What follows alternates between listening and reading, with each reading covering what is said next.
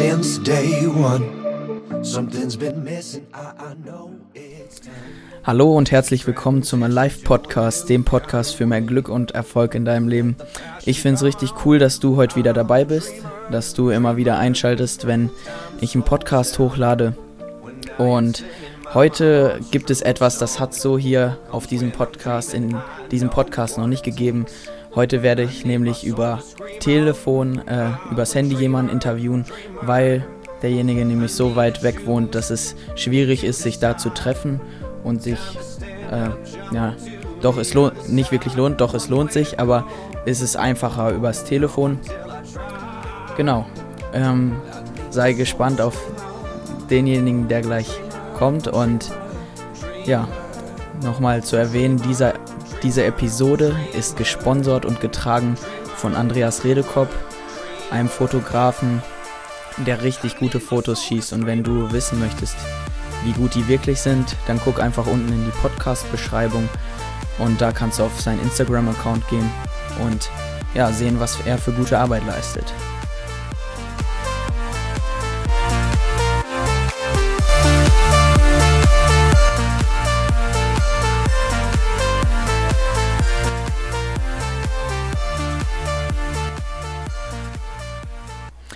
Und jetzt möchte ich dir da draußen äh, eine Person vorstellen, die ähm, einen großen Einfluss auf meine Kindheit hatte, weil äh, heute habe ich nämlich hier am Handy Harry Voss. Er ist Kinderbuchautor und hat unter anderem das Buch Schlunz geschrieben, was mich in der Kindheit ähm, ja sehr fasziniert hat, äh, was, was mir richtig Spaß bereitet hat. Das wollte ich immer lesen. Mein Bruder hat sogar jedes Buch äh, fünfmal durchgelesen, hm, hat sieben Bände und ja, freut mich einfach, dass er hier ist. Ähm, wie habe ich Harry kennengelernt? Das war ganz verrückt. Ich war auf einer Hochzeit, habe da mitgeholfen und dann ja, hat sich so ergeben, dass ich da den Harry getroffen habe. Damit hätte ich nie gerechnet und dann bin ich auf ihn zugegangen und ja, habe äh, ihm einfach Fragen gestellt und damals hatte ich schon die Podcast-Vision, habe ihn gefragt, ob er irgendwann mal in meinem Interview dabei sein möchte und heute ist es tatsächlich Wirklichkeit geworden. Harry, cool, dass du da bist. Ja, ich finde es auch cool. Ja, genau. Ich werde jetzt äh, äh, dahin gehen. Ich werde ihn einmal vorstellen. Dazu äh, lese ich einen Wikipedia-Beitrag vor, der von einem unbekannten Menschen geschrieben wurde. Mm, und ja, hör einfach zu und sei gespannt, wer Harry genau ist. Harry Voss wurde am 3. April 1969 in Dillenburg geboren und ist ein deutscher christlicher Autor. Harry Voss wuchs in Eibelshausen auf und bereits als Jugendlicher arbeitete er in Jungschar und Kindergottesdienst der örtlichen evangelischen Kirchengemeinde mit. Er studierte Religionspädagogik in Darmstadt und ist seit 1995 Kinderreferent beim Bibellesebund, wo er zehn Jahre lang die Kinderzeitschrift Guter Start als verantwortlicher Redakteur leitete.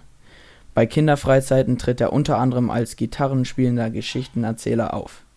Von 2007 bis 2010 veröffentlichte er die siebenbändige Kinderbuchreihe Der Schlunz. Das ist nämlich genau das, was ich gelesen habe, wovon ich fasziniert bin. Sie ist auch Grundlage einer Filmserie, die in bislang zwei Staffeln unter der Leitung des österreichischen, österreichischen Regisseurs Rainer Hackstock realisiert wurde.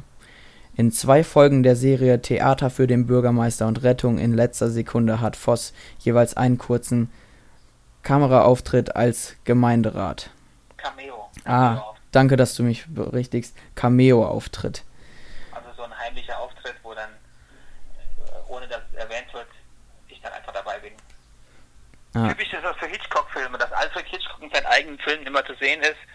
Äh, und man muss ihn dann suchen und plötzlich sagt man, ach guck mal, da ist ja der Regisseur in seinem eigenen Film. Und das nennt man einen Cameo-Auftritt. ach so, okay. Also ein Cameo-Auftritt. Ja, cool. Äh, Voss lebt in Gummersbach, ist verheiratet und hat zwei Kinder.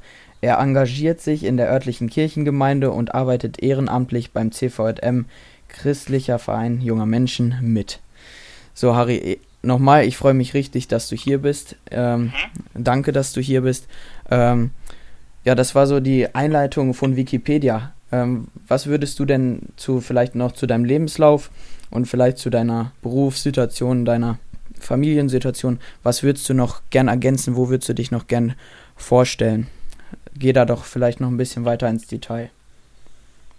Ähm, also eigentlich hat Wikipedia das ganz gut äh, wiedergegeben. Äh, beim Biblisbund bin ich seit 1995, also das heißt, ich bin das jetzt schon über 20 Jahre. Äh, und bis dahin hatte ich äh, mein Leben schon in mehreren Etappen. Also der Zivildienst ist ja jetzt nicht drin, den ich zwischendurch auch in Hessen in der Nähe von Marburg 20 Monate gemacht habe. Dann hatte ich nach meinem Studium ein Jahr, ein Anerkennungsjahr in der Kirchengemeinde, wo ich auch da schon Kinder- und Jugendarbeit in der Kirchengemeinde gemacht habe, hauptberuflich. Und dann bin ich zum Bibellesebund gegangen, wo ich bis heute bin und habe da zunächst ganz im Reisedienst angefangen. Das heißt, ich bin nur rumgereist und habe Kinderbibeltage gemacht, Freizeiten, Kinderprogramm am Strand oben an der Nordseeküste und so. Das sind ja alles Aufgabenbereiche vom Bibellesebund, wo wir, die wir im dem Bereich hauptamtlich tätig sind, äh, unterwegs sind. So, und das habe ich eben das ganze Jahr über gemacht. Und dann äh, war ich dann aber mit meiner damals noch nicht Frau zusammen, die mir dann relativ schnell zu verstehen gegeben hat, dass das nicht so ehetauglich ist, wenn ich so viel unterwegs bin. Dann habe ich den Reisedienst halbiert und habe die Bibellese-Zeitschrift Guter Start als äh, Redaktion, als Redakteur übernommen und ähm, damit war ich nur noch halb so viel unterwegs und so ist es auch bis jetzt. Also ich bin bis jetzt noch als Kinderreferent tätig und bin 70 bis 90 Tage im Jahr unterwegs in Gemeinden und so weiter für Kindertage oder mache eine Freizeit im Sommer für Kinder von 8 bis 12, sowas. Und mit der anderen Hälfte habe ich eben jahrelang guter Start gemacht. Und als das dann nach zehn Jahren mir irgendwann zu viel wurde oder ich dachte, ja, da muss was Neues her, da wurde die Idee mit dem Schlunz geboren. Den habe ich dann praktisch angeleiert und dann wurde das ja so ein Erfolg, so überraschenderweise. Und darüber haben wir uns natürlich alle gefreut. Ja, Erfolg ist äh, das richtige Stichwort, was du nennst. Ähm, ja, ich würde, danke nochmal für die Vorstellung natürlich. Ähm, zu Erfolg würde ich sagen, ich sehe es auch so für dich als Erfolg, weil ich als Kind dazu begeistert wurde, diese Bücher zu lesen und weil sie mich einfach, ja, weil ich mich einfach abends, wenn ich ins Bett gegangen bin, noch vorm Schlafen, immer richtig doll darauf gefreut habe, diese Bücher zu lesen. Ähm, du hast Erfolg was, gesagt. Darf ich fragen, was daran dich fasziniert hat? Oder warum hast du dich darauf gefreut? Ähm, mich hat genau daran gefreut, dass du wirklich so geschrieben hast, dass es richtig spannend war und man sich, wenn man ein Kapitel durch hatte, unbedingt das nächste lesen wollte. Okay. Und ähm, wenn man ein Buch durch hatte, ähm, auch ganz schnell die Eltern, den Eltern gesagt hat, Mama, Papa kauft schnell das nächste, ich will es unbedingt lesen, weil es einfach so spannend und abenteuerlich ist, äh, der Schlunz, der da diese Geschichten erlebt. Vielleicht ähm, möchtest du vielleicht nochmal kurz zu der Figur Schlunz was sagen, wer das überhaupt ist. Ja, die Geschichte vom Schlunz wird äh, erzählt aus der Familie, aus der Sicht der Familie Schmidsteiner, eine brave christliche Familie mit zwei Kindern, Lukas zehn Jahre und Nele acht Jahre. Und aus deren Sicht, besonders aus der Sicht von Lukas Schmidsteiner, wird die ganze Geschichte eigentlich erzählt. Die haben einen, an einem Sonntag ein Picknick im Wald gemacht und da finden sie einen Jungen, der total verwahrlost und verdreckt und ängstlich im Wald sitzt und gar nicht weiß, wie er da hingekommen ist. Er ist verängstigt, dass er wegläuft und so und sie fangen ihn aber ein und wollen fragen, wo kommst du denn her, wo sind deine Eltern, aber er weiß das nicht. Sie bringen ihn zur Polizei und sagen hier, uns ist ja ein Kind zugelaufen oder wir wissen nicht, wo der herkommt und es stellt sich raus, niemand weiß, wo der herkommt und selbst der Junge weiß es nicht, er hat nämlich sein Gedächtnis verloren. Und ähm, bis und seine Eltern müssten ja eigentlich jeden Augenblick auftauchen, sie tauchen aber nicht auf und so lange müsste der Junge ja jetzt irgendwo untergebracht werden. Eigentlich müsste er in ein Kinderheim, Frau Rosenbaum vom Jugendamt, die will sich dann auch seiner annehmen. Aber der Junge hat äh, dann doch relativ schnell Vertrauen zu den Schmidtsteiners gefasst und so wird mit hochgezogenen Augenbrauen zugestanden, dass der Junge, der sich eben an nichts anderes mehr erinnern kann als den Namen Schlunz, also er weiß noch nicht mal mehr seinen eigenen Namen, er weiß nur, dass man ihn Schlunz genannt hat, dass der er so lange bei den Schmidtsteiners wohnt, bis seine Eltern auftauchen oder sich irgendwas herausstellt. Und gleichzeitig will er natürlich sein Gedächtnis finden. So, das ist der Plot, der sich jetzt über sieben Bücher hinzieht, wo der Schlunz äh, von Buch zu Buch immer mehr Hinweise auf seine äh, Vergangenheit findet und die wird auch immer unheimlicher, immer mysteriöser. Aber was für mich halt das Interessante ist, ähm, der Lukas Schmidtsteiner ist ähm, und seine Familie, die kommen aus einem christlichen Hintergrund und die beten vor dem Essen, die gehen in den Gottesdienst und die hören biblische Geschichten und versuchen das aus der Bibel anzuwenden. Und das ist für den Schlunz, der das alles überhaupt nicht kennt, was völlig Neues. Und der macht sich aber nicht drüber lustig und sagt, das ist aber doof, dass ihr betet, sondern der fragt nach, wieso betet ihr, wieso sagt ihr Amen, was bedeutet das und wieso, was weiß ich. Und dann deckt er alle möglichen Dinge vielleicht auch auf, wo eine christliche Familie inzwischen vielleicht gar nicht mehr weiß, wieso mache ich das eigentlich. Der Lukas Schmidtsteiner ist schon mit den biblischen Geschichten groß geworden, der kennt das gar nicht anders und hat das vielleicht auch nie wirklich hinterfragt. Der Schlund hinterfragt das alles. Und die Leiterin aus dem Kindergottesdienst zum Beispiel, die Adelheid, die das schon seit vielen, vielen Jahren macht, die wird von dem Schlunz nochmal ganz besonders hart rangenommen, weil immer wenn sie irgendwas erklärt, was man nicht versteht oder was vielleicht in so einer christlichen Insidersprache formuliert ist oder missverständlich formuliert ist, dann legt der Schlund sofort seinen Finger in die Wunde und sagt, das musst du mir nochmal erklären, das verstehe ich nicht oder was meinst du denn damit und so. Und so ist das Buch einerseits spannend für die Kinder, die wissen wollen, wo kommt der Schlunz her. Es hat auch viele lustige Sachen, weil der Schlunz äh, nur ganz am Anfang eben so ängstlich ist, als er Wald gefunden hat. Nachher ist er überhaupt nicht mehr ängstlich, im Gegenteil, viel übermütig und äh, macht abenteuerliche Sachen, kommt dabei natürlich immer wieder in schlimme Situation oder in gefährliche Situation, ist aber eben auch ganz lustig, weil er eben auch jede Menge Streiche macht oder dann passieren Missgeschicke und die Frau Rosenbaum läuft in Mausefallen, die er aufgestellt hat und so. Also das sind dann die lustigen Sachen, die spannenden Sachen, aber es wird eben auch ganz viel über Gott erklärt und mein Anliegen war, das eben so zu erklären, dass sowohl Kinder, die das schon jahrelang kennen, nochmal neu ins Fragen kommen, ja stimmt, wieso mache ich das eigentlich? Und wieso beten wir denn so und so? Als auch die Kinder, die das alles überhaupt nicht kennen, über den Schlunz selber ins Fragen kommen und denken, ja genau, das sind auch meine Fragen und gut, dass das mal angesprochen wird. So. Ja, und genau das war, waren auch die sieben Bände, die mich so gepackt haben. Diese Mischung aus Abenteuerlichem und aus Lernen, Hinterfragen. So, Kinder hinterfragen ja immer viel, aber der Schlunz ja besonders. Und dass man da auch als Kind auch so herausgefordert wird.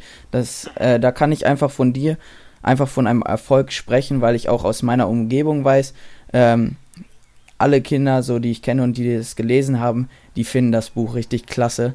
Und deswegen würde ich da auch vom Erfolg sprechen und dass du da auch so die, ähm, die Fragen, die ein jedes Kind vermutlich irgendwo hat, ähm, wie du die, ähm, wie du das in der Story verpackst und ähm, dadurch ähm, ja Kinder das attraktiv machst und darüber nachdenken lässt, ja, was hat das denn eigentlich mit Gott auf sich?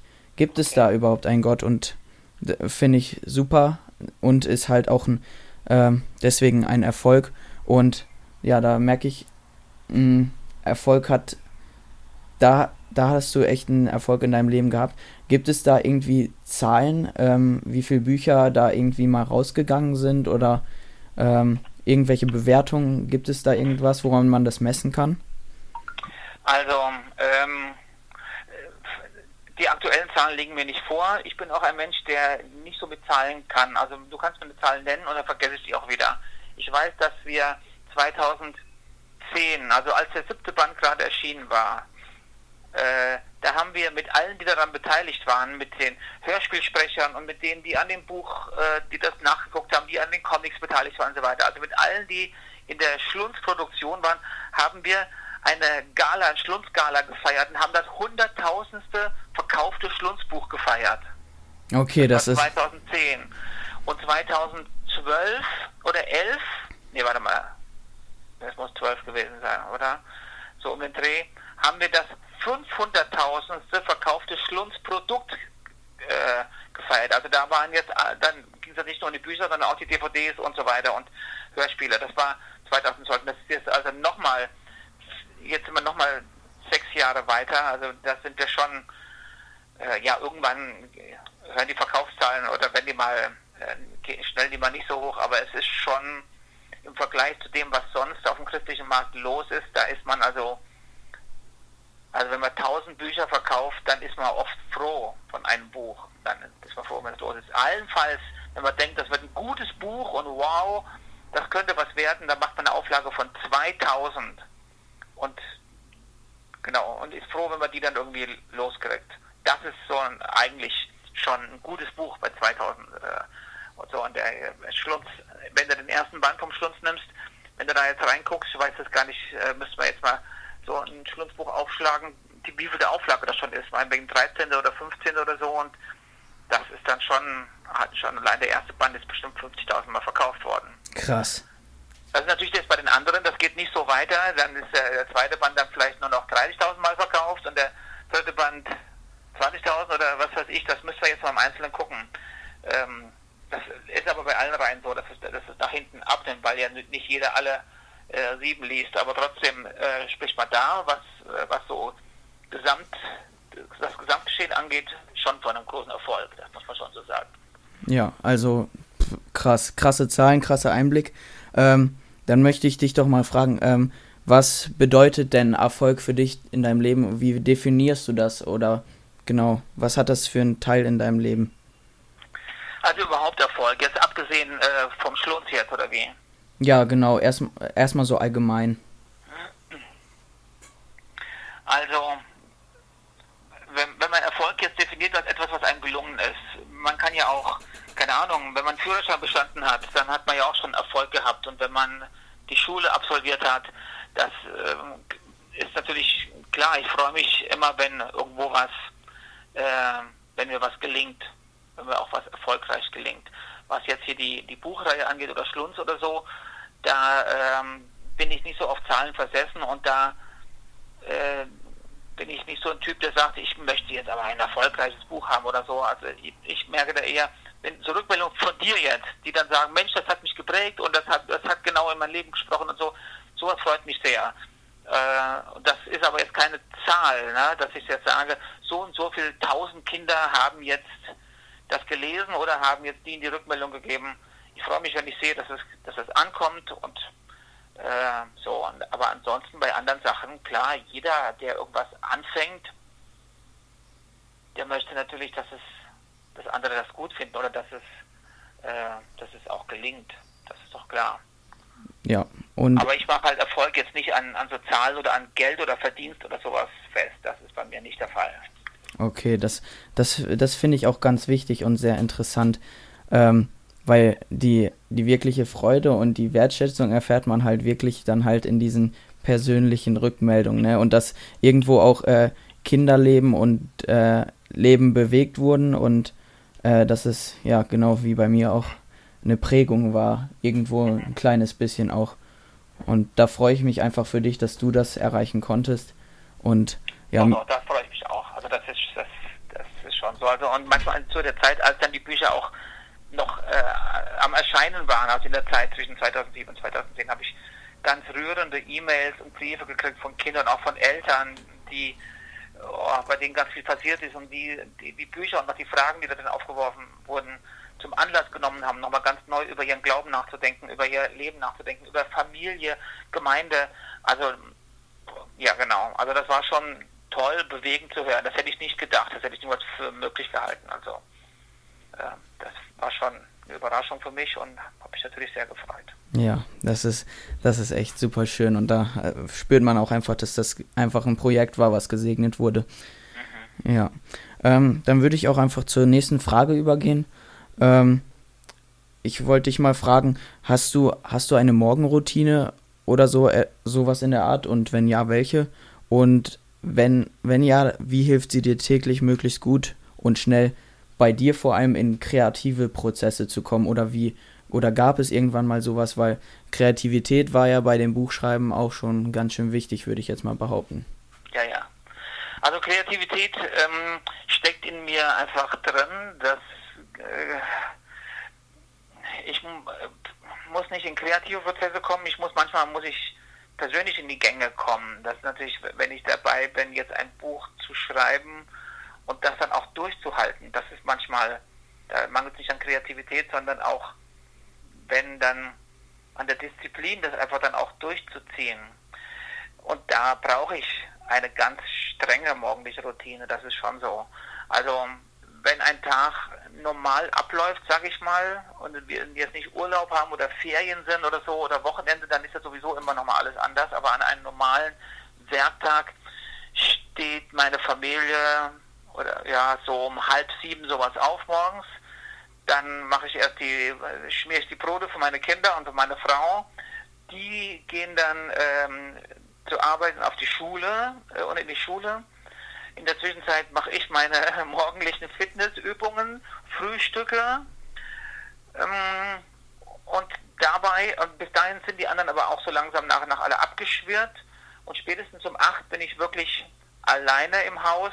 Und dann habe ich auch die Ruhe, zum Beispiel noch äh, was in der Bibel zu lesen und zu beten, für mich auch zur Ruhe zu kommen, mich auf den Tag einzustimmen, meinen Terminkalender vor mich zu legen, aufzuschlagen und mir bewusst vorzunehmen, das und das habe ich mir für heute vorgenommen und das ziehe ich dann auch durch. Ähm, entweder wenn ich in einem Buchschreibeprozess bin, dass ich dann sage, so, und jetzt fängst du an zu schreiben, guckst nicht nach den Mails, sondern Roms, schreibst jetzt mal in einem durch. Oder eben sag, heute musst du da und da anrufen oder heute hast du noch einen Termin irgendwo. So. Und dann äh, versuche ich das durchzuziehen. Und auch selbst da ist es auch schwer genug, da nicht dauernd sich ablenken zu lassen und so. Aber das ist so die morgendliche Routine, von der du gesprochen hast. Ja, ja, cool. Ja, das wollte ich hören. Du hast ja auch so ein bisschen mit Zeitangaben äh, gesagt. Das äh, hört sich auf jeden Fall spannend an. Ähm, worauf ich, was mir noch aufgefallen ist, äh, du machst morgendliche Fitnessübungen. Warum, warum ist dir das wichtig geworden? Weil ich über 40 bin und gemerkt habe, wenn ich nichts für meinen Körper tue, dann gehöre ich mit 60 oder 70 äh, zu den Leuten, die dann nur noch alt und klappig herum äh, lungern. Ich bin eigentlich kein Typ, der, also in der Schule zum Beispiel habe ich Sport nicht gemocht. Ich war auch kein sehr sportlicher Typ, habe aber dann irgendwann mal, hm, ja, das war auch, als ich so um die 40 rum war, das ist ja auch schon, ich werde nächstes Jahr 50 schon, aber als ich so um die 40 war, habe ich gedacht, hm, du müsstest mal was tun, habe ich mich im Fitnessstudio angemeldet und bin da immer hin, aber dann immer diese Geräte und dreimal in der Woche hinfahren und ich habe mich auch nicht so wohl gefühlt und auch die anderen Leute, ach, das war immer irgendwie eine komische Stimmung und ganzen Muskelprötze da. Ich habe mich jemals wieder abgemeldet und habe gedacht, also so ein paar Sit-Ups und Liegestützen und äh, einfach was für, für meine Beweglichkeit, die kriegst du auch zu Hause hin. So, und jetzt habe ich halt morgens da meine Isomatte liegen und dann mache ich hier Kniebeugen, Liegestützen, was weiß ich, hier so ein paar Sachen, eine halbe Stunde ungefähr, 20 Minuten, eine halbe Stunde und dann also und ich gehe auch gerne schon mal jetzt bei dem schönen Wetter laufen. Dann jogge ich eine Runde hier bei uns durch den Wald. Ich wohne hier so ein bisschen im ländlichen, sehr schön. Ähm, genau, das mache ich, aber das gehört nicht zu meiner Morgensroutine. Das muss ich dann zwischendurch mal einschieben. Ah, okay, ja, schön. Das, äh, das freut mich richtig zu hören. Ähm, dass du da auch echt deinen Körper noch fit hältst. Man merkt es halt irgendwann, ne? Ich jetzt noch nicht, zum Glück. Ja, ähm, aber viele sagen es und dass du da ja bewusst auch ja, an deinem Körper arbeitest. Ja, ja. Und genau. ähm, äh, dass du da auch nicht dich äh, ins Fitnessstudio zwingst und auch einfach dieses, dass die einfachsten Übungen mit den Basics man so viel machen kann Richtig, und seinen genau. Körper einfach so gut fit halten genau, kann. Genau. Da stehe ich Der halt. Der Körper ist ja schon ja. sein eigenes Trimmlichtgerät. Genau. Äh, du, du hast alles, man sagt immer, du hast alles, ähm, was du brauchst zum Trainieren, eigentlich immer dabei. Das ist dein eigener Richtig. Körper. Ja, ja, genau. Ja. genau. Und dann hast du noch gesagt. Wenn ich jetzt Muskelaufbautraining oder sowas machen wolle, dann müssen natürlich irgendwann die Gewichte gesteigert werden und so weiter. Aber ähm, das ist ja jetzt nicht äh, mein, mein Ziel. Dann habe ich, dann müsste ich ja irgendwann tatsächlich erhöhen. Aber so bin ich froh, wenn ich das einfach mache. Leute in meinem Alter, die haben dann irgendwann auch, äh, irgendwann fängt der Rücken an und meldet sich und sagt, äh, hallo, mich gibt es auch noch und ich werde alt das Knie, die Knie fangen irgendwann an.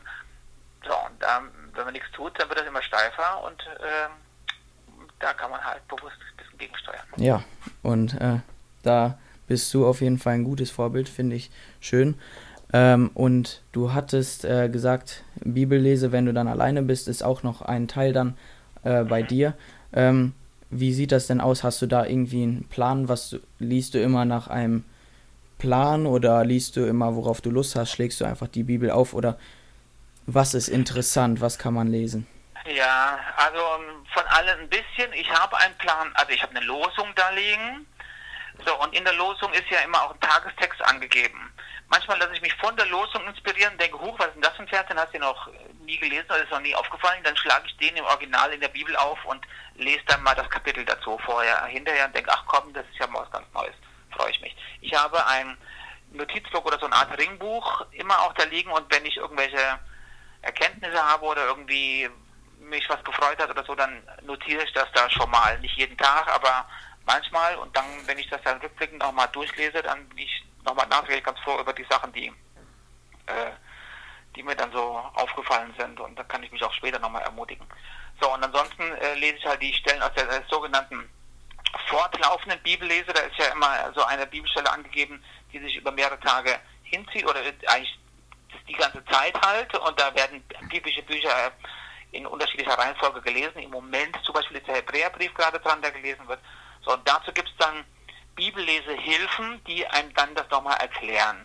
Und da habe ich natürlich die Bibellesehilfen vom Bibellesebund, bei dem ich arbeite, vorliegen. Also da gibt es ja, ich habe eben gesagt, ich war jahrelang für die Bibellesezeitschrift für Kinder zuständig, die heißt Guter Start.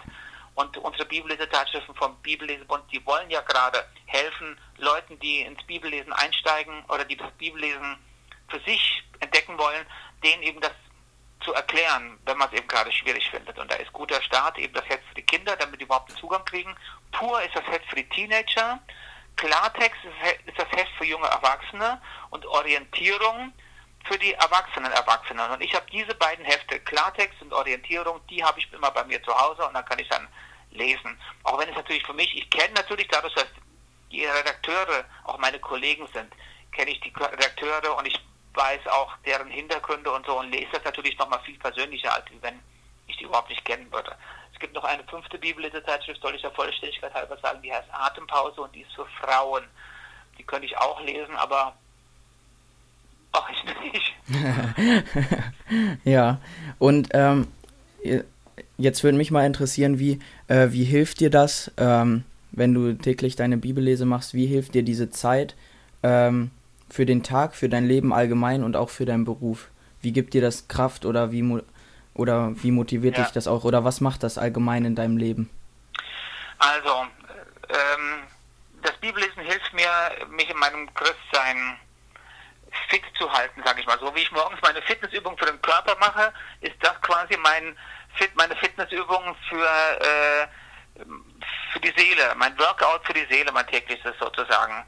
Ich habe einmal mich entschieden, als Christ zu leben. Ich habe Erfahrungen in meiner Kindheit auch gemacht mit, äh, mit Christen, die äh, meiner Meinung nach das toll vorgelebt haben, wo ich gesagt habe, oh ja, das möchte ich auch. Und mh, mm, Gott, Jesus könnte für mein Leben eine Rolle spielen und ein Leben als Christ klingt attraktiv, sage ich jetzt mal. Und habe dann so als Jungscharkind, also als zwölfjähriger Junge eigentlich schon gesagt, das möchte ich auch, möchte da als Christ leben. Und habe dann damals in meiner Jungschar, so hieß unsere Kindergruppe, ähm, ein Bibelleseheft, nämlich Guter Start, das gab es damals schon, bekommen. Und habe dann in einer Bibel erst noch die Bibel von meinen Eltern und dann habe ich irgendwann eine eigene bekommen, äh, dann darin Text aus der Bibel gelesen, die mir dazu helfen. Also ich kann nicht jeden Tag sagen, wow, ich habe jetzt das Highlight an Erkenntnis und äh, das wow, gibt mir jetzt Kraft, als ob ich den Zaubertrank von Asterix getrunken hätte. Ähm, aber es hilft mir einfach in der Beziehung zu Gott, zu Jesus dran zu bleiben. Also wenn man sagt, äh, in meinem Gebet sage ich Gott, was, was mir auf dem Herzen liegt. Und in der Bibel sagt mir Gott, was ihm auf dem Herzen liegt. Das passt nicht immer zusammen, aber manchmal passt es eben tatsächlich zusammen. Oder es ist eine Situation, wo ich gerade irgendwie eine Frage habe, ängstlich bin oder mutlos oder in unserer Familie ist irgendein Stress und ich schlage die Bibel auf oder die Losung oder so und dann steht da irgendwas Ermutigendes drin und ich merke, Mensch, da hat mir Gott jetzt eine Antwort gegeben. Ich möchte es nicht zu magisch sehen, auch nicht, dass irgendwie, äh, ja genau, dass Gott jetzt genau das so gefügt hat, aber manchmal hat man schon den Eindruck, Mensch, das passt jetzt genau in meine Situation und dann kann ich Gott dafür danken. Das ähm,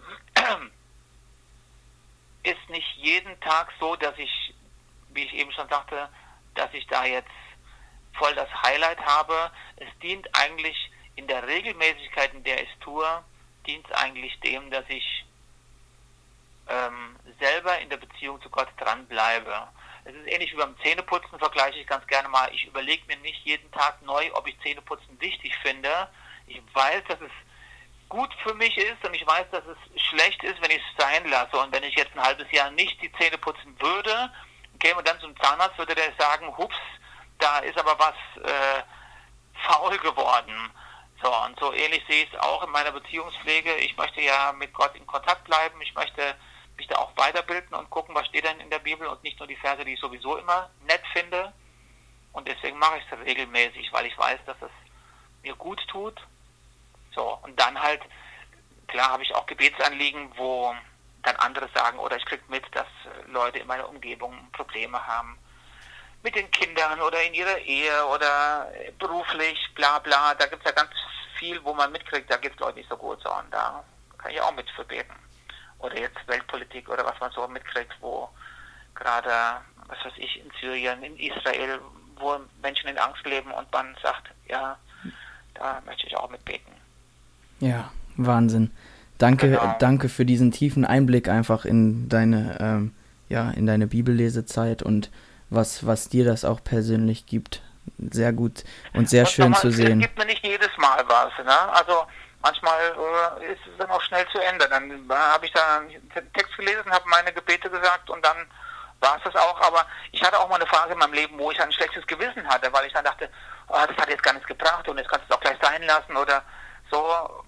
Und dann da bin ich aber jetzt weg und sage, genau, ich habe jetzt mein meine Medizin genommen, sage ich mal, auch wenn ich jetzt nicht sofort eine heilende Wirkung spüre, aber ich weiß, dass es mir im, im Großen und Ganzen in meinem Leben gut tut, so wie ich auch nach einem, äh, nach zehn Kniebeugen nicht sofort merke, wie meine Muskeln anschwellen, aber ich weiß, steter Tropfen höhlt den Stein und dann tue ich es auch, wenn ich, genau, und Ja, auch kein schlechtes Gewissen. Ich habe auch kein schlechtes Gewissen, wenn ich es mal nicht mache. Es gibt ja auch Tage, was weiß ich, ich bin im Urlaub oder am Wochenende oder der ganze Tagesrhythmus ist durcheinander. Dann fällt das auch schon mal hinten runter.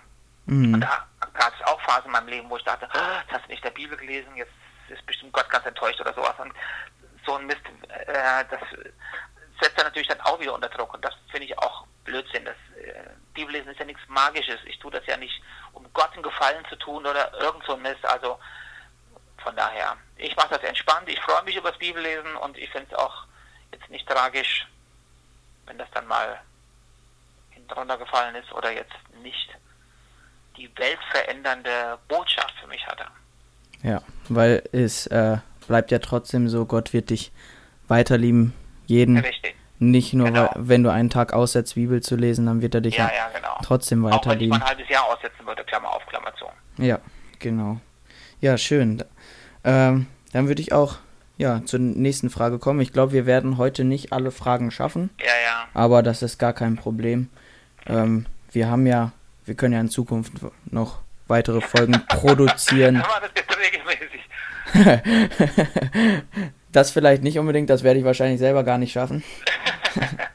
aber bestimmt gibt es da nochmal die Möglichkeit. Wir gucken einfach, wie weit wir kommen. Ich kann mich jetzt kurz fassen. Alles gut. Äh, ho- hol ruhig aus, so wie du willst und wir Du schneidest es dann. Ja, genau. Wir machen das einfach ganz locker.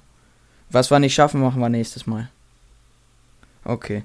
Ähm, jetzt wollte ich dich noch fragen, was zeichnet dich aus oder wo glaubst du, wo hast du irgendwie Gaben, dass Kinder gerne deine Bücher lesen oder mit dir auf Freizeiten kommen? Wo, was, was denkst du, was sind deine Gaben, was ist anziehend, warum kommen Menschen, finden das so packend, diese Geschichten und warum machen sie, verbringen sie gern dein, die Zeit mit dir? Ja, ja, das ist natürlich schwer, das selber zu analysieren. Eigentlich müsste man das andere fragen. Ja, stimmt Äh. eigentlich schon. Also, ich würde schon von mir sagen, dass meine Begabungen in dem Bereich Arbeit mit Kindern liegen. Ich weiß selber noch, wie es mir als Kind ging. Ich kann mich noch sehr gut an meine eigene Kindheit erinnern. Ich weiß noch genau, wo mich Erwachsene nicht ernst genommen haben oder wo ich äh, Sachen komisch fand, wo ich auch andere Kinder komisch fand, wo ich mich ausgeschlossen gefühlt habe, wo ich das Gefühl hatte, andere Kinder sind Angeber oder Lügen oder ich, ja, so. Also das weiß ich noch. Und deswegen würde ich jetzt sagen, dass ich auch mich nach wie vor gut auch in andere Kinder reinversetzen kann. Also wenn ich da Kinder sehe, die Fragen haben, die irgendwie mit großen Augen sich die Welt angucken, sehe ich mich da ganz oft drin und äh, versuche denen so zu helfen, wie es mir damals gut getan hätte, dass mich jemand behandelt hat. Und ich habe auch als Kind nicht gerne gelesen, muss ich äh, offen gestehen, ähm, obwohl ich heute Bücher schreibe. Ähm, mir war das früher oft zu textlastig oder zu unspannend oder zu weit ausgeholt und so, deswegen schreibe ich jetzt so, wie ich es als Kind gerne gelesen hätte. Äh, so, dass das anderen Kindern jetzt auch gefällt, das freut mich natürlich, aber ich kann jetzt nicht sagen, guck, wenn es alle so machen würden wie ich, dann wäre das jetzt der große Erfolg. Ich mache es, wie ich intuitiv, ich bin ja kein Berufsautor oder sowas, ich habe es ja einfach mal gemacht, als ich dachte, ich fange jetzt mal an oder ich will mal eine Geschichte schreiben. Deswegen, ja, genau. Also wenn Kinder gerne auf meine Freizeiten kommen, ja, vielleicht fühlen sie sich von mir ernst genommen, vielleicht äh, liegt es auch an den anderen Mitarbeitern, die da sind. Ich habe hier mein Team auch und dass wir auch viele Spiele machen und coole Geländespiele und so weiter und so. Also und den, den Rest müsstest du dann tatsächlich andere fragen, was die Mhm. meinen, was mich so macht, dass die jetzt zu den Freizeiten kommen oder die Bücher lesen. Ja. Offensichtlich, aber das hast du ja selber auch gesagt, habe ich da einen Nerv getroffen, äh, der sie anspricht. Ja, spannend. ja. Hast du neben ähm, dem Morgensport noch andere Hobbys oder irgendwas? Vielleicht auch Der was. Morgensport ist ja nicht wirklich mein Hobby. Aber, äh, also dadurch, dass ich mein Hobby zum Beruf gemacht habe, habe ich ja kaum mehr Hobbys. Äh, sondern im Gegenteil, ich darf den ganzen Tag meinem Hobby nachgehen. Das ist ja schon cool. Aber wenn ich so mal was anderes mache, was nicht mit Bibellesebund zu tun hat, dann treffe ich mich sehr gerne mit Freunden. Ich gehe gerne mit Freunden joggen oder treffe mich einfach so mit denen zum Frühstücken, zum Beten, zum Spielen. Äh, meine Frau und ich, wir spielen sehr gerne. Ich bin gerne mit meiner Familie zusammen. Jetzt neulich bin ich äh, hier bei dem schönen Wetter mit meiner Frau an einen unserer Stauweiher, die wir hier so rum haben, mit dem Fahrrad gefahren. Hab dann am Ufer gesessen, haben den Sonnenuntergang uns angeguckt, eine Flasche Bier dabei getrunken und eine Dose Erdnüsschen und haben uns sehr gefreut über die Natur und so weiter. Also ich bin ein Mensch, der sehr im Jetzt lebt, der auch den jetzigen Augenblick sehr genießen kann. Und ähm, von daher geht es mir auch schon so, dass ich gar nicht viel brauche, damit es mir gut geht. Und ich sitze draußen, höre die Vögel singen und denke, boah, wie schön ist das hier. So, aber es dient mir natürlich auch, wenn ich mit anderen Menschen zusammen bin. Wie gesagt, spielen gerne. Ich bin äh, lange Zeit in Chören gewesen. Das schaffe ich im Moment zeitlich nicht. Jungschar habe ich jetzt viele Jahre selber gemacht als Ehrenamtlicher. Der steige ich aber jetzt im Sommer aus. Akkordeon habe ich jetzt wieder neu entdeckt. Das hatte ich als Kind mal lernen müssen. Das hat mir damals gar nicht gefallen. Jetzt habe ich es wieder entdeckt und jetzt spiele ich es manchmal ganz gerne, so für mich. Das sind so Sachen, die mich jetzt auf andere Gedanken bringen oder wo ich jetzt ganz andere Fähigkeiten in mir jetzt nochmal anstoße. Ja, ist doch doch, ist doch wahrscheinlich doch gerade noch mehr als gedacht. Was ich noch richtig spannend finde, was du gesagt hast, äh, dadurch, dass du dein Hobby zum Beruf gemacht hast, kannst du jeden Tag dein Hobby ausleben. Dazu fällt mir noch ein Zitat ein von äh, Konfuzius, der hat mal gesagt, finde einen Job, den du liebst und du wirst nie wieder arbeiten müssen. Und dann hast du wahrscheinlich deinen Traumjob gefunden. Im Grunde, ja, ja, im Grunde ist es so. Ja. Ja, Ich habe auch mal von einem Hauptamtlichen gehört, der gesagt hat, äh, mache nie dein Hobby zum Beruf, denn dann hast du kein Hobby mehr. Und das hat mich mal eine Weile sehr frustriert und auch gesagt, ja stimmt, ah, ich habe kein Hobby mehr, Hilfe, ich, ich bin nur noch am Arbeiten.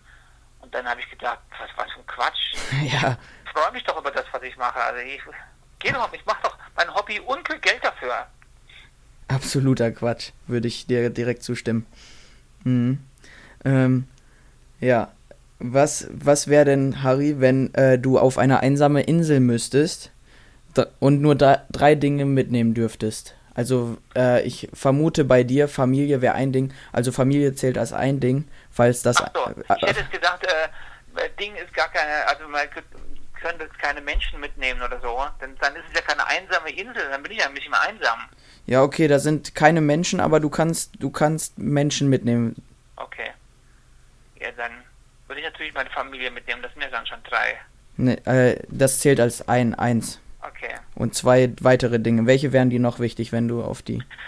Also, ja, ähm, also Essen und Trinken gäbe es da, aber oder müsst ihr das auch mitnehmen? Das gibt's da. Also das ist dann die Frage danach, womit, womit könnte ich jetzt eine ganze Weile auch eine Einsamkeit, eine einsame Phase überstehen. Ne? Also wenn ich jetzt in Urlaub geschickt würde zu der Therapie und ich müsste jetzt, dürfte nichts mitnehmen oder jetzt ein Dschungelcamp oder so. Mhm. Also ich würde wahrscheinlich, auch wenn es Klischee ist, ich würde natürlich meine Bibel mitnehmen, weil sie mir doch auch immer wieder Inspiration gibt, Kraft und ich da immer wieder neue Dinge entdecke. Aber ich müsste unbedingt auch einen Block und einen Stift mitnehmen. Das wäre auf jeden Fall so. Ja, ja, Dass richtig, ich äh, richtig. Gedanken aufschreiben kann, dass ich Gedichte aufschreiben kann, dass ich Geschichten aufschreiben kann, Eindrücke aufschreiben kann. Also ich bin ein Mensch, der sich sehr mitteilt in dem, was er aufschreibt.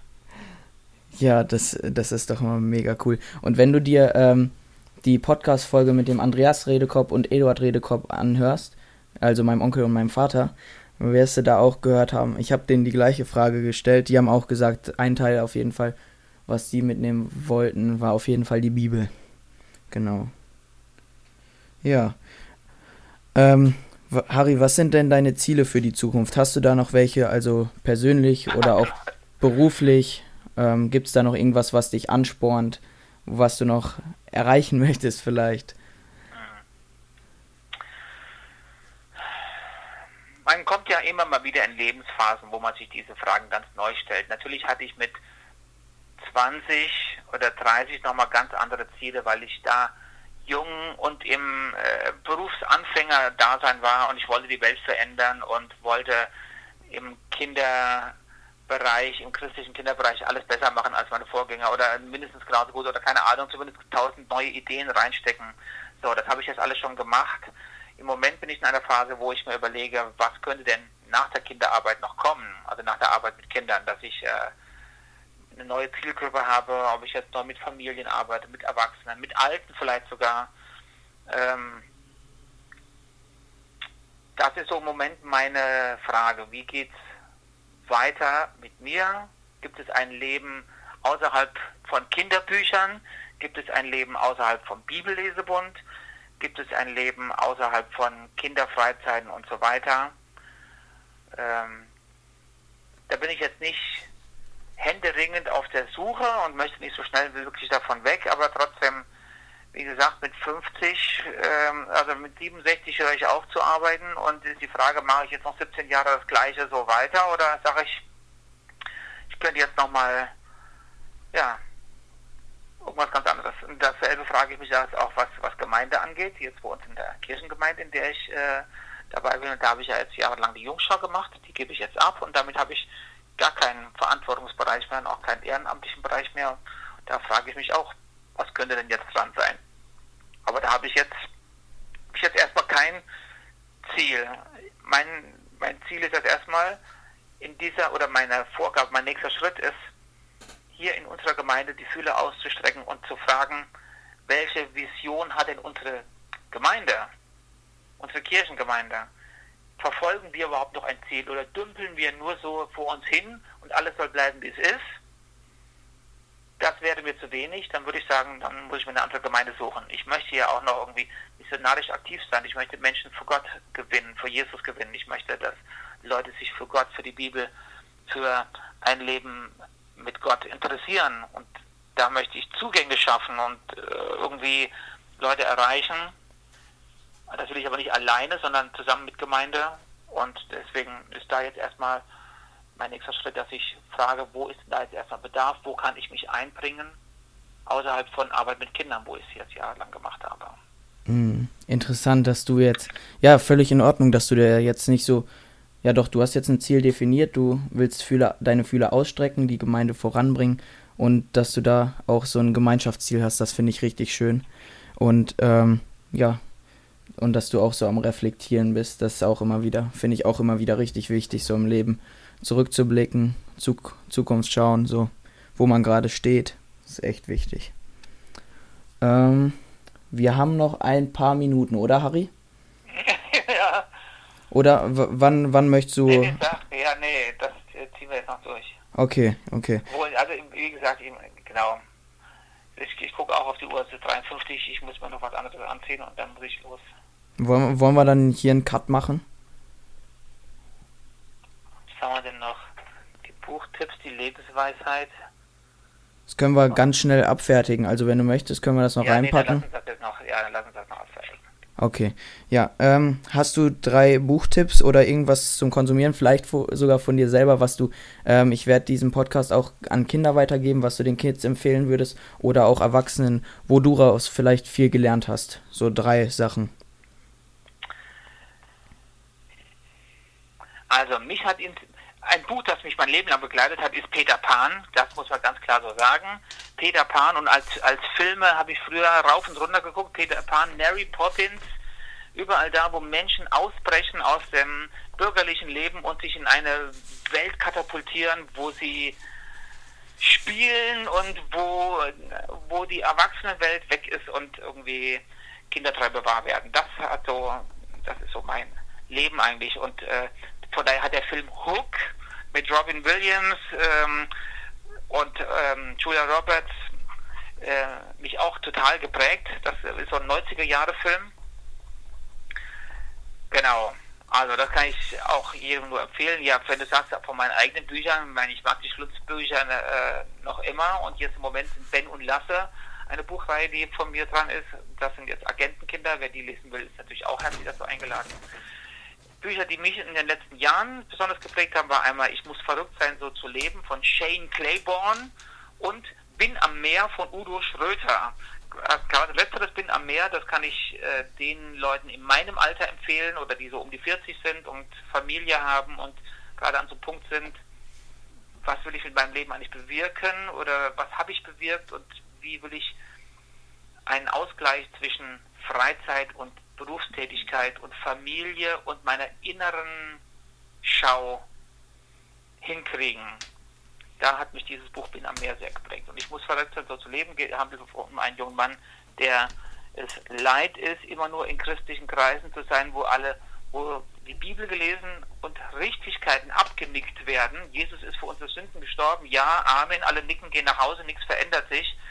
Sondern er wollte auch was bewegen und er wollte etwas tun im Namen von Jesus und ist dann durch die Welt gereist, hat äh, Mutter Teresa besucht und andere Leute, die was getan haben und hat dann bei sich äh, eine Arbeit aufgezogen in seinem Land, äh, also in den USA, wo er gesagt hat, ich will ja Jesus insofern auch nachfolgen, dass ich da, wo Menschen in Not sind, einfach auch anpacke. Und das hat mich unglaublich bewegt, geprägt und vieles, wie ich jetzt lebe, zehrt auch davon, dass ich dieses Buch gelesen habe.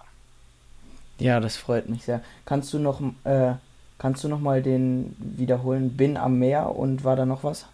Äh, ja, Bin am Meer war von Udo Schröter, dieses so. Lebensmittelbuch und das andere von Shane Claiborne. Shane schreibt mal S-H-A-N-E. Also Shane und dann Claiborne C-L-A-I. Born. Äh, ich muss verrückt sein, so zu leben, heißt das Buch. Ja, okay, super, danke. Ja, schön, schön für diese Tipps. Äh, die ähm, werden auf jeden Fall unten in die Podcast-Beschreibung kommen. Ähm, und ja, jetzt noch ähm, eine Lebensweisheit oder einen Tipp, den du auf jeden Fall allen jungen Menschen gerne mitgeben würdest für Berufswahl oder Partnerwahl oder andere wichtige Dinge im Leben. Wo, was ist, was denkst du, was ist echt wichtig, ähm, immer zu beachten? Also in Anbetracht dessen, dass ich ja selber immer noch Lernender bin, äh, fühle ich mich gar nicht befugt, da irgendwelche Weisheitstipps zu geben, besonders die jetzt einfach so rausgehauen werden, ohne, ohne Zusammenhang. Also wenn du mich jetzt mit einem besonderen Lebensthema konfrontieren würdest, könnte ich dir erzählen, wie ich das gemacht habe, aber ich bin jetzt nicht so ein Kalenderspruch raushauer. Aber was du eben selber da so genannt hast, hier, du hast eben Konfuzius zitiert, der irgendwie gesagt hat, äh, finde deine, was denn, deine Leidenschaft oder so und du musst nie mehr arbeiten. Genau, ja. Das wäre sowas, was ich auch äh, insofern weitergeben könnte. Also dass jeder, der jetzt sich nach Beruf oder sowas orientiert, dass man schon guckt, wofür brennt mein Herz, was ist meine Leidenschaft. Äh, ich habe viele Jahre, als ich so äh, Abiturient war, und ich soll jetzt einen Beruf ergreifen und ich dachte, mich interessiert hier nichts und irgendwie Berufsberatung alles langweilig und mein Herz hat nirgendwo angebissen. dachte ich, ah ja, dann gehst du halt irgendwo in eine Bank oder sowas und dachte aber bei allem, nee, weißt du. So, bis das dann irgendwann über eine Kinderbibelwoche, bei der ich dann mitgemacht habe und da war eine Frau, die Kinderreferentin war. Ich dachte, oh, das ist es genau. Und auf einmal schlug mein Herz bis zum Hals und ich merkte, genau das ist es. So, das würde ich eben jedem empfehlen, so lange zu suchen, zu fragen, vielleicht auch mal ins Ausland zu gehen. Vielleicht lebst du noch nicht mal in einem Land, das für dich geschaffen ist, weil dein Herz schlägt wie ein Brasilianer oder ein Afrikaner oder ein Tibetaner und dann findet die Leidenschaft und dann lebt die Leidenschaft. So. Und was ich eben auch noch wichtig finde, eigentlich auch für alle jungen Leute, das ist im Moment sehr aus der Mode gekommen, finde ich aber ganz wichtig, dass jeder Verantwortung für diese Welt mit übernimmt und nicht nur konsumiert und sagt, was habe ich davon, sondern auch, was kann ich einbringen. Die Welt schenkt dir viel, aber du hast der Welt auch viel zu geben. Wo bringst du dich ehrenamtlich ein? Bist du ja nicht nur in der Kirchengemeinde oder überhaupt in christlichen Gemeinden da auch, aber auch, was weiß ich, vielleicht möchtest du bei der Feuerwehr mitmachen, beim DLRG, bei so vielen Einrichtungen, wo es im Moment unglaublich an Nachwuchs mangelt, weil keiner mehr sich ehrenamtlich irgendwo einbringen will. Aber unsere Gesellschaft lebt davon, dass jeder an seinem Punkt, wo er lebt, Verantwortung übernimmt und sagt, ja, ich möchte auch etwas von meinen Begabungen einbringen. Ja, Wahnsinn, Harry. Siehst du, jetzt hast du in die Frage doch noch mehr Lebensweisheit gesteckt, als überhaupt geht. äh, ähm, aber vielleicht, wenn ich da irgendwie nochmal Fragen an dich habe zu bestimmten Lebensbereichen oder vielleicht die Zuhörer, dann werden wir vielleicht dich nochmal anrufen. Und ähm, aber jetzt ähm, möchte ich dich auch nicht länger aufhalten. Du musst ja auch gleich schon los, ne?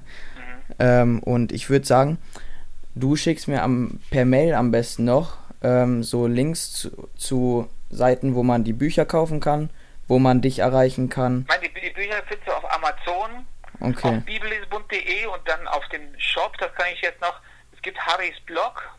Jo, stimmt, das habe ich auch gefunden, als ich da dir gegoogelt habe. Ob genau, also Harrys Blog, da kannst du, da äh, poste ich immer mal neue Sachen und auf Facebook findest du Harry Voss. Ah, schön. Ja, dann werde ich das alles unten in die Podcast-Beschreibung Podcast packen. Ja. Ähm, und dann können die Leute dich auch. Den jugendlichen Empfehlern noch, den Empfehlern, jugendlichen Zuhörern noch die Bücher 13 Wochen und Gefangen in Abadonien empfehlen. Ja. Das sind noch Bücher, Jugendbücher, die ich noch hinterhergeschoben habe nach dem Schluss. Okay. Ja. Falls du die noch nicht kennst, kann ich sie dir auch wärmstens ans Herz legen. Ich kenne sie tatsächlich noch nicht. Denn ja, dann, dann werde ich mir die auf mal ganz schnell bestellen. Ja, da habe ich auch gute Rückmeldungen zu bekommen. Okay. Sehr schön. Dann werden die Zuhörer gleich die Chance haben, alles unten sich schnell zu bestellen und genau. dich zu erreichen, wenn die Fragen an dich über äh, Facebook haben und deinen Blog zu lesen. Genau. Harry, ich bedanke mich bei dir, dass du dir die Zeit genommen hast. Ähm, ich habe sehr viel aus diesem Podcast selber mitgenommen und cool. ich freue mich, wenn wir demnächst wieder in Kontakt treten. Alles klar. Und dann noch schönen Abend dir. Das wünsche ich dir auch. Und auch dir, Jonas, alles Gute. Danke. Und dein Buch? Nee. Der hat, er, der, der ähm, Jonas hat erst die ganze Zeit zugehört, ob der Ton passt und so. Und dann hat er nur, dann konnte er äh, nur noch liegen und zuhören. Okay. Ja, cool. Dann haben wir doch unsere Challenge gewonnen. Ja. Genau. Ja, dann, dann schönen Abend dir. Schönen Abend. Ja, danke. Bis dann. Okay, tschüss. Ciao.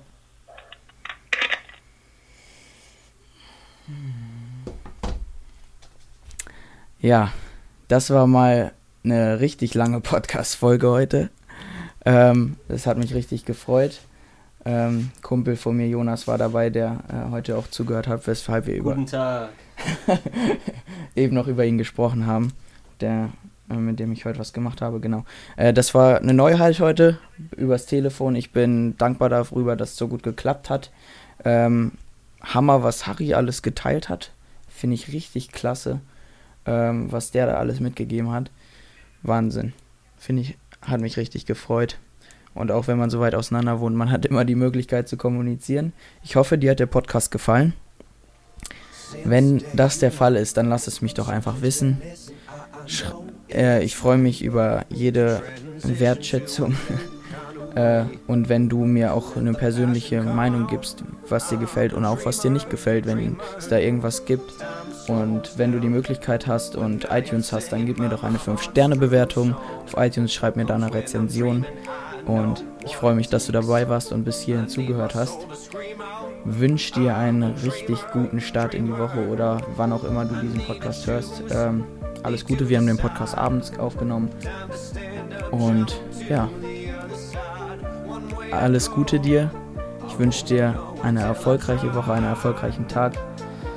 Und gib alles und ja, nimm die Tipps mit, die Harry geteilt hat. Guck in die Show Notes, guck, was, was dich ansprechen könnte an Büchern oder so. Und dann klick einfach auf den Link und folge ihm. Und bis dahin, bis nächste Woche wünsche ich dir alles Gute.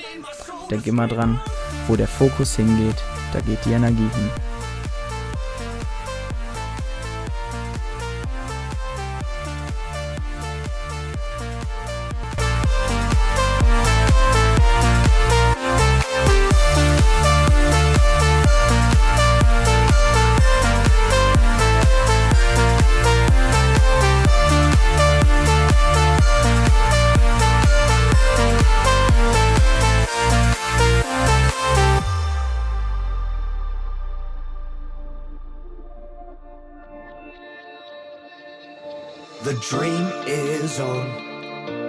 Be shaken. I, I know I'm strong. Power awaken. I believe I'm great. I let my passion come out. I'm a dreamer, dreamer. My eyes will show some kind of worry, bubble blue as rain. A dream, a story. I'm face to face. I need my soul to scream out. I'm a dreamer, dreamer. I need to choose, need to decide. Time to stand up, jump to the other side. One way to go, I won't know until I try. I need my soul to scream out. Dreamer, dreamer, dreamer, dreamer, dreamer.